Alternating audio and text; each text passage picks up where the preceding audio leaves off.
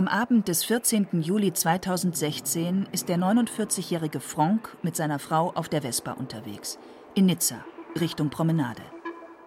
Das Feuerwerk zum französischen Nationalfeiertag haben sie verpasst, aber die beiden wollen noch zum anschließenden Fest auf der Promenade.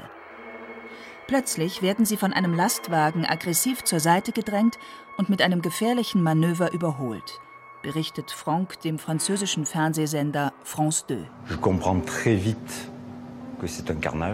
Ich habe schnell verstanden, dass das ein Blutbad wird. Franck verfolgt den Lastwagen. Er stürzt, rappelt sich wieder auf und versucht, das Fahrerhäuschen des LKW zu stürmen. Er will den Fahrer an der Todesfahrt hindern. Aber der fährt weiter ungebremst zickzack und ermordet die fliehenden Menschen. Schließlich schießt er in die Menge, auch auf Franck. Der stürzt und bleibt auf der Straße liegen, unverletzt. Wenig später stoppen Polizisten den Attentäter. Als in den Tagen nach dem Terroranschlag von Nizza mit 84 Toten bekannt wird, was Franck getan hat, feiern ihn die französischen Medien als Helden. Er sei ein Vorbild an Zivilcourage. Ich bin kein Held. Ich bin ein ganz normaler Bürger. Normal.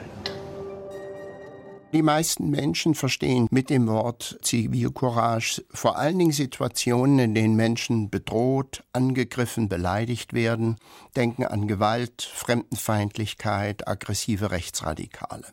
Und in solchen Situationen, erklärt Politikwissenschaftler Professor Gerd Meyer, greifen Menschen mit Zivilcourage ein. Dabei ist dieses Verständnis von Zivilcourage, nämlich der Einsatz gegen Gewalt in Bedrohungssituationen, nur ein Aspekt dieses komplexen Begriffes. Der Begriff Zivilcourage taucht zuerst in französischer Sprache im Dictionnaire de l'Académie Française 1835 auf als Courage civil. Und der Hintergrund ist in der Tat zunächst die Aufklärung, also Kants berühmter Spruch, habe mutig deines eigenen Verstandes zu bedienen.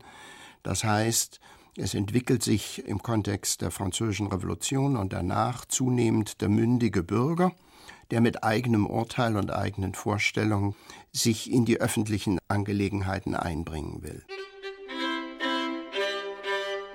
In der ersten Hälfte des 19. Jahrhunderts schwappt der Gedanke der Französischen Revolution auf die angrenzenden europäischen Staaten über.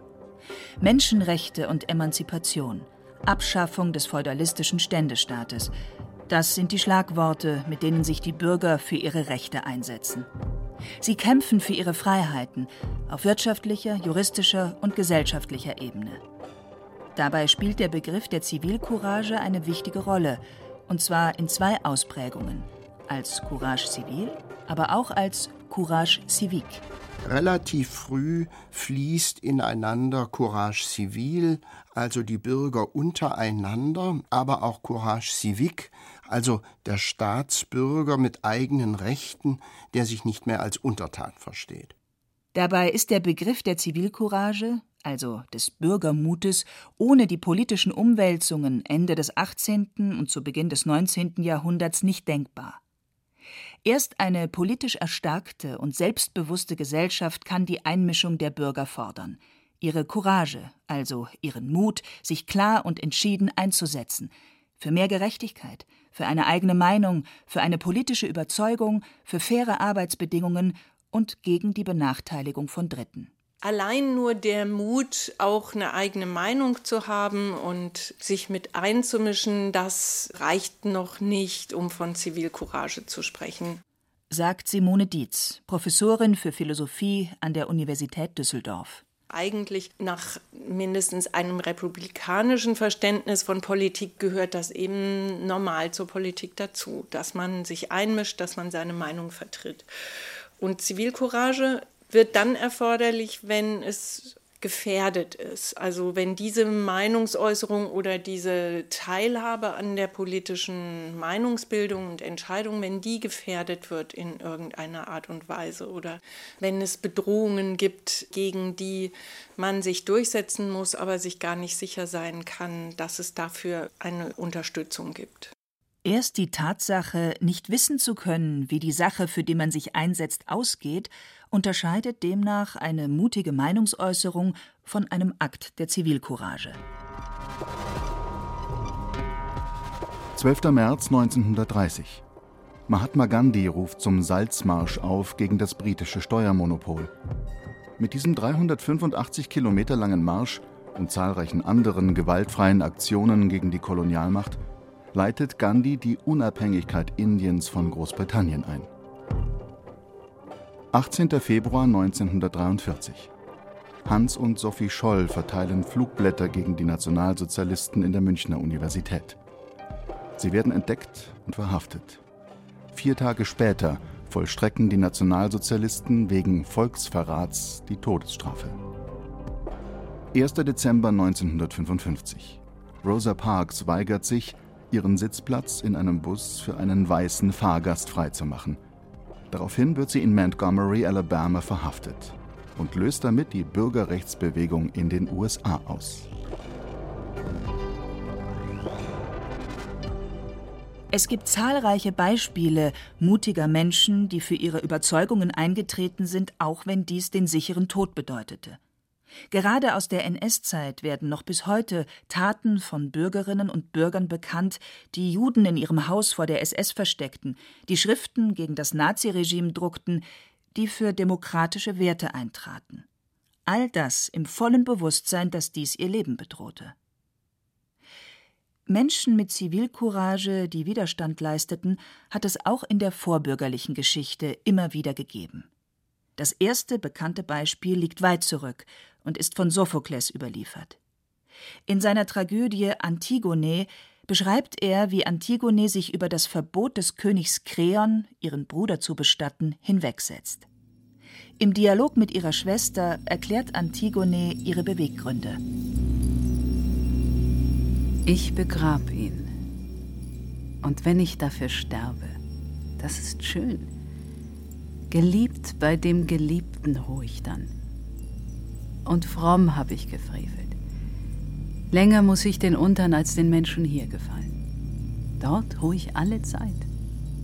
Du, wenn du willst, verachte, was den Göttern heilig ist. Da sich Antigone nicht an das weltliche Gesetz von Kreon hält, sondern das ewige Gesetz der Götter befolgen will, wird sie zur Strafe lebendig eingemauert.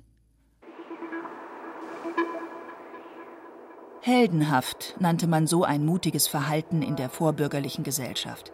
Wenn Menschen bereit waren, für eine Sache zu sterben, die sie für richtig, gerecht und angemessen hielten. Aber Helden errangen ihren Ruf häufig auf dem Schlachtfeld, auf dem andere unterjocht oder getötet wurden. Sie konnten auch jüdische Gemeinden brandschatzen oder hungernde Bauern niederknüppeln. Heutzutage hat der Heldenbegriff in manchen Kreisen Konjunktur ohne dass dieses Verhalten irgendetwas mit Zivilcourage zu tun hätte. Zum Beispiel der selbsternannte Islamische Staat, der die islamistischen Attentäter und Mörder als Helden verehrt. Hier wird deutlich, Zivilcourage ist im Gegensatz zum Heldentum immer auch an Menschenrechte und an demokratische Werte gebunden. Vielmehr noch, Zivilcourage setzt sich eben genau für jene Werte ein, wie Freiheit, Toleranz und Gerechtigkeit. Demokratische Gesellschaften können ohne ein solches Engagement des Einzelnen, ohne Bürgermut nicht existieren. Davon ist die Philosophieprofessorin Simone Dietz überzeugt. Zivilcourage ist zwar keine moralische Pflicht, wohl aber eine besondere Tugend. In dem Moment, wo jemand sich selber gefährdet mit dem, was er tut, ist es einsehbar und zugestanden, dass jemand sich schützt. Und die Leute, die dann trotzdem darauf keine Rücksicht nehmen und die sagen, das ist mir ganz egal, mein Leben ist nicht so wichtig wie der Erhalt der Demokratie und äh, der Werte dieser Gesellschaft. Also das ist, finde ich, eben schon eine besondere Tugend, die man nicht von jedem verlangen und erwarten kann.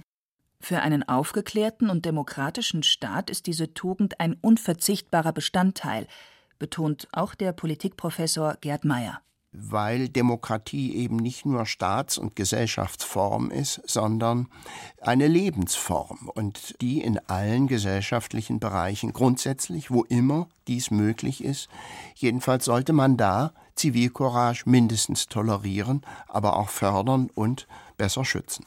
Was die Demokratie braucht, sind natürlich Bürger, die ihr Gemeinwesen schätzen und bereit sind, sich dafür einzusetzen und die dieses Verständnis haben, dass sie nicht Kunden von irgendeiner Serviceagentur sind, sondern dass sie ein Teil einer Gesellschaft sind, zu der sie was beitragen und äh, für deren Zustand sie verantwortlich sind. Auch der Tübinger Politikwissenschaftler Gerd Meyer hält Zivilcourage für eine unverzichtbare Tugend. Sie sei gerade für eine demokratische Gesellschaft enorm wichtig und werde leider von vielen in ihrer Bedeutung unterschätzt. Denn Zivilcourage ist eben nicht nur in solchen Not- und Bedrohungssituationen gefragt sondern eben auch zum Beispiel dort in relativ gewaltfreien Situationen, wo man mit seiner Meinung in einer Gruppe allein dasteht, man muss sich behaupten, man hat kaum Unterstützung oft und droht zum Außenseiter zu werden. Oder ein Lehrer demütigt Schüler, ein Chef macht einen Kollegen nieder vor versammelter Mannschaft. Und wenn man den Begriff Zivilcourage nicht eng, sondern weiter fasst, den Blick auf diese Alltagssituation, spreche ich auch gern von sozialem Mut. Ob das Verhalten des Einzelnen, sich verantwortlich zu fühlen und dementsprechend zu handeln für die staatliche Gemeinschaft, nun sozialer Mut genannt wird oder Zivilcourage, entscheidend ist, es geht um die Werte, die an dieses Verhalten gebunden sind dann geht es also zunächst immer um Situationen, in denen zentrale Wertüberzeugung und Normen oder eben die Integrität einer Person verletzt werden. Und Menschen treten dann ein für die Wahrung humaner und demokratischer Werte, für die körperliche und psychische Integrität einer Person und legitime kollektive Interessen. Bürgerinnen und Bürger mit Zivilcourage verteidigen die Grundwerte unserer Verfassung. Zum Beispiel, dass allen Menschen gleiche Rechte zustehen, unabhängig davon, ob sie arm oder reich, alt oder jung, Mann oder Frau sind. Erklärt Nils Zurawski, Kriminologe an der Universität Hamburg. Zivilcourage heißt ja eigentlich auch, dass ich die Menschen, für die ich mich einsetze, überhaupt nicht mögen muss, sondern sie nur in dem Moment schütze, wo sie in Gefahr sind. Also sozusagen so sehr prinzipiell. Ich helfe jemandem, der in Not ist.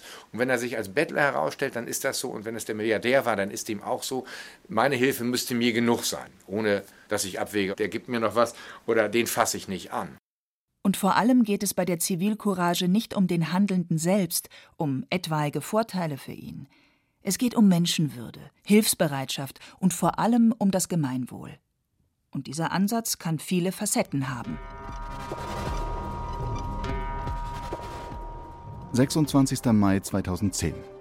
Der US-Soldat Bradley Manning, der nach einer Geschlechtsumwandlung Chelsea heißt, wird im Irak verhaftet.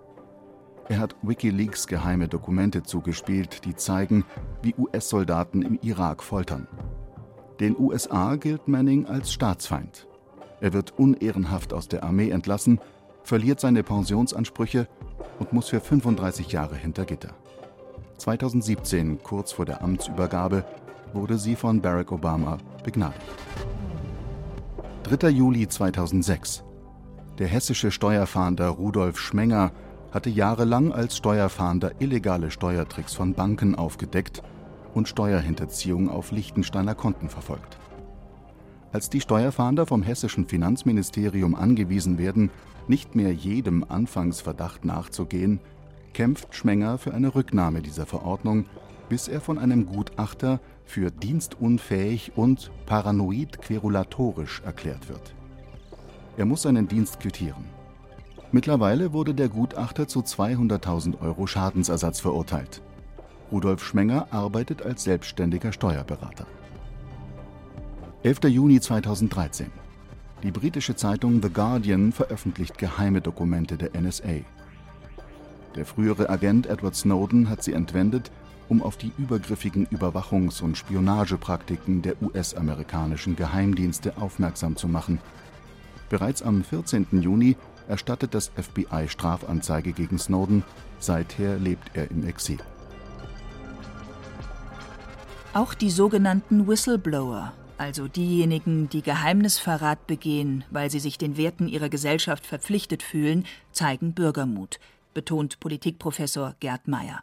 Und das ist der Zwiespalt zwischen dem, was ethisch-moralisch geboten und auch von vielen anerkannt wird und dem, was auch sicher ein legitimes Interesse von Arbeitgebern, von Firmen, von Ministerien, auch des Staates sein kann.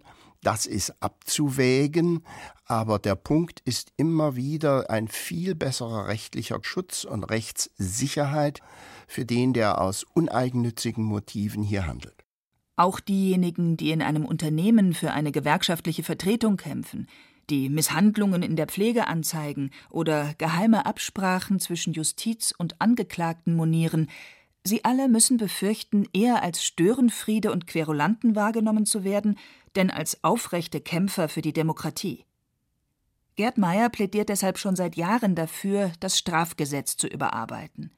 Denn zivil couragiertes Verhalten ist eine Chance, Ungerechtigkeiten, korrupte Verflechtungen und einseitige Machtinteressen aufzudecken. August 2015. Im mecklenburgischen Dorf Jamel brennt eine Scheune. Es ist die Scheune eines Künstlerpaares, das sich seit Jahren gegen die Rechtsextremen im Dorf zur Wehr setzt und kulturpolitische Festivals veranstaltet. Das Paar wird von seinen Nachbarn bedroht, bestohlen und belästigt. Der Brand des Gebäudes ist der vorläufige Höhepunkt dieser Auseinandersetzung. Die beiden Künstler, die 2004 in das Neonazi-Dorf gezogen sind, unwissentlich, haben in den letzten Jahren Preise für ihre Zivilcourage bekommen und auch aus der Politik viel Unterstützung erfahren. Deshalb sind die beiden mittlerweile bundesweit bekannt und werden regelmäßig als Vorbilder bezeichnet. Der Münchner Historiker Michael Wolfsohn aber macht bei diesem öffentlichen Lob nicht mit. Und zwar nicht deshalb, weil er das Engagement der beiden Künstler ablehnen würde. Ganz im Gegenteil. Aber er möchte sich nicht mit den Politikern auf eine Stufe stellen, die das hohe Lob der Zivilcourage singen.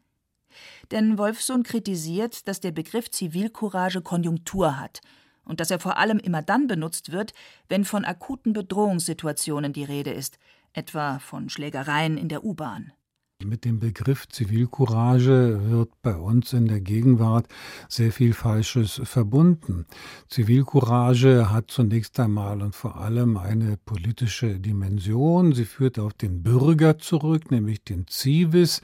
Das heißt, äh, es geht um die Gestaltung des Gemeinwesens, die politisch-inhaltliche Gestaltung des Gemeinwesens und nicht um die Frage, ob, wenn irgendjemand belästigt oder angegriffen wird, die Umstehenden den oder die Angegriffene verteidigen sollen. Das ist äh, gegenwärtig die reduzierte Blickweise auf Zivilcourage. Und genau das ist das Problem, meint Wolfsohn. Und zwar nicht nur für die Menschen, die bei solchen Einsätzen ihre Gesundheit und sogar ihr Leben riskieren, sondern für alle.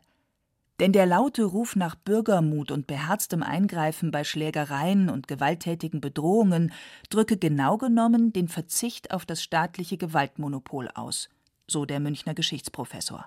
Wir haben eine vom Staat initiierte Spaltung des Gewaltmonopols. Aber das Gewaltmonopol ist eine zivilisatorische Errungenschaft, damit eben nicht die Gruppe A gegen B, C und so weiter Gewalt ausübt. Und äh, wenn der Staat praktisch dann zugibt, wir können es nicht, dann haben wir ein Staatsdefizit und darüber müssen wir uns den Kopf zerbrechen. Nicht, ob Oma Schulze oder Opa Wolfsohn in der S-Bahn oder U-Bahn eingreift, wenn jemand angegriffen wird.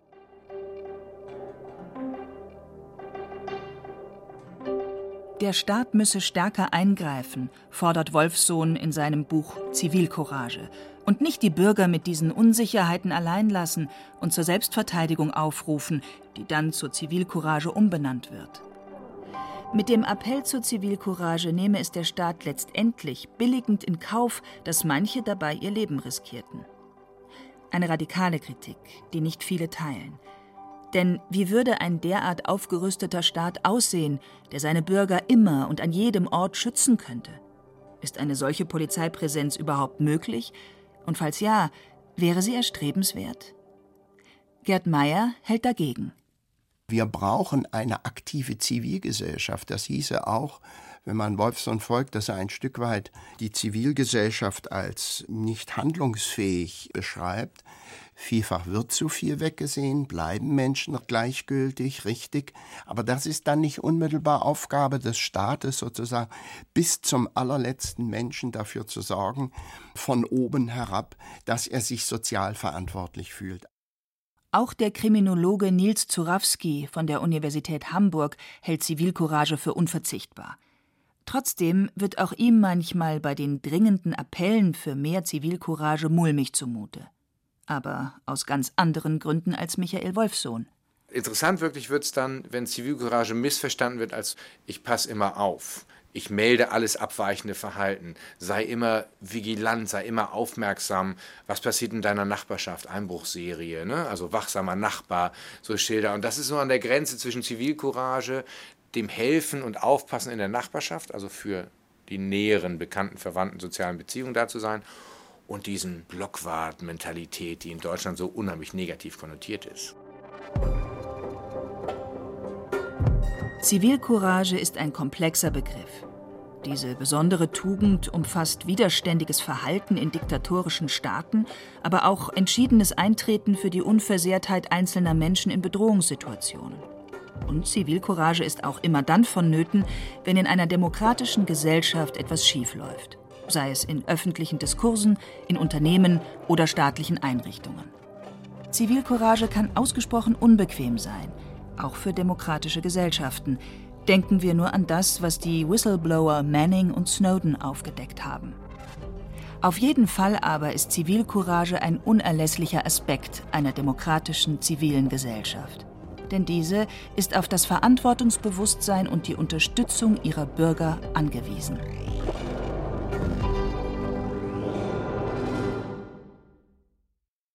Sie hörten Zivilcourage der Mut des Bürgers von Daniela Remus. Es sprachen Hemmer Michel, Jerzy May und Silke von Walkow. Ton und Technik Cordula Banschura, Regie Frank Halbach. Eine Sendung von Radio Wissen.